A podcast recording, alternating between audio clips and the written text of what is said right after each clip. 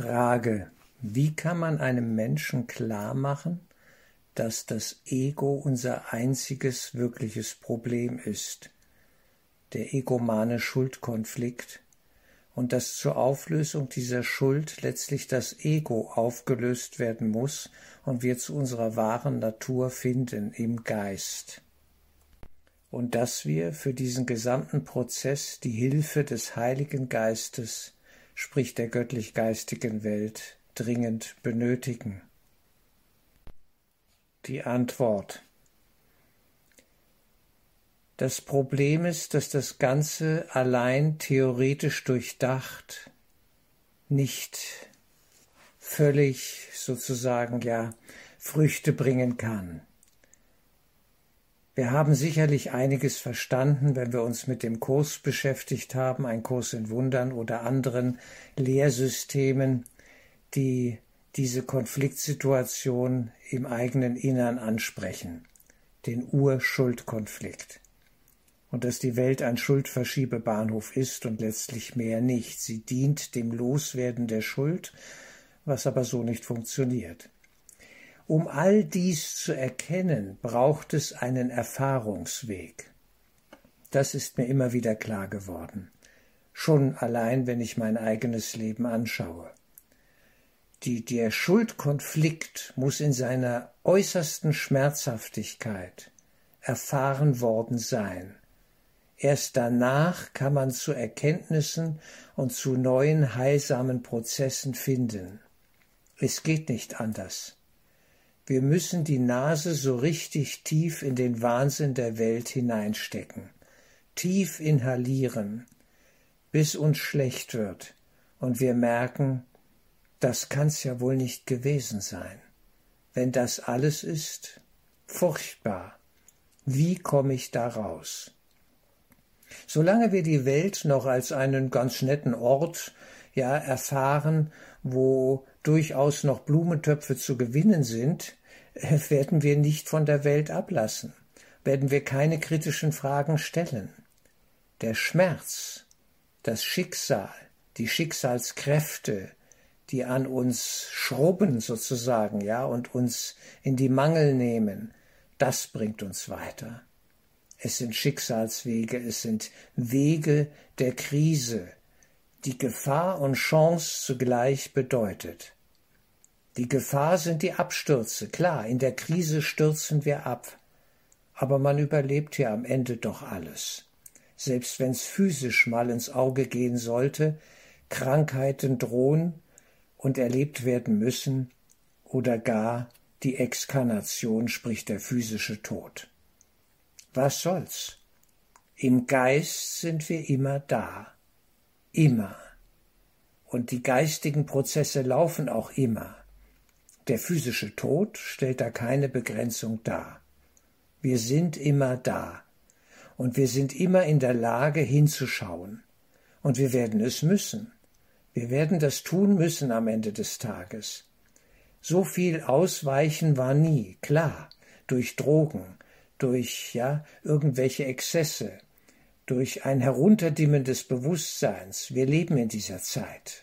Früher war es der simple Alkohol, heute sind es die Drogen vielfältigster Art und so weiter. Menschen versuchen nicht hinzuschauen und sich irgendwie durchzumogeln. Aber das funktioniert nicht. Und das muss man erlebt haben. Ja, geheilte Alkoholiker oder anderweitig Süchtige, die wissen mehr. Ich schätze ihre Expertise sehr.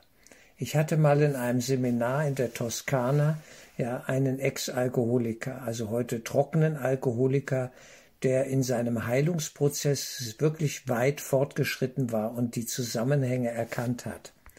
Wenn der den Mund aufmachte, dann kam authentische Einsicht und Weisheit, aber eben gelebt und wohl gelitten erfahren.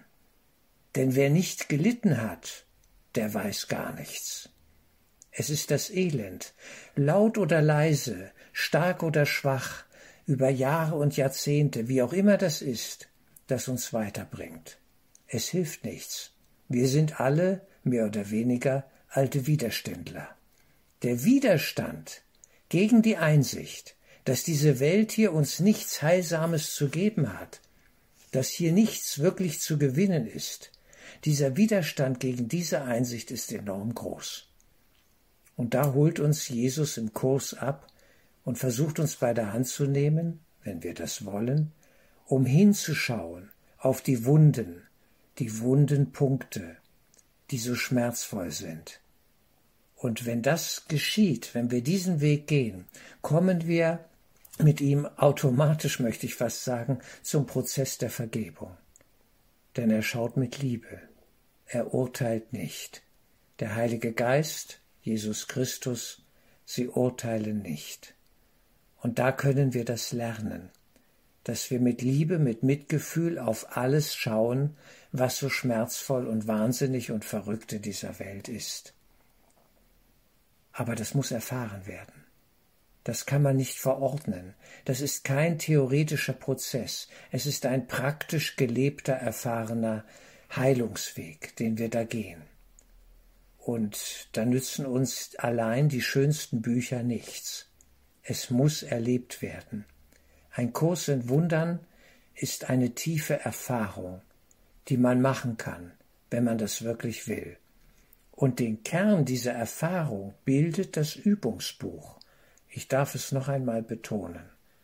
Ohne diese 365 Lektionen kommen wir kursmäßig da nicht weiter. Dass man die auch anders erleben kann über andere Lehrsysteme und so weiter, das ist völlig klar. Ja, das ist keine Frage. Aber wir reden jetzt mal vom Kurs in Wundern. Und da geht es um diese Lektionen. Und da werden wir Schritt für Schritt in unser krankes Denken hineingeführt, um es anzuschauen und um es am Ende durch ein heilsames Denken zu ersetzen. Dass wir merken, dies ist hier alles ein Riesenbetrug. Aber erstmal muss man betrogen worden sein, um das erkennen zu können.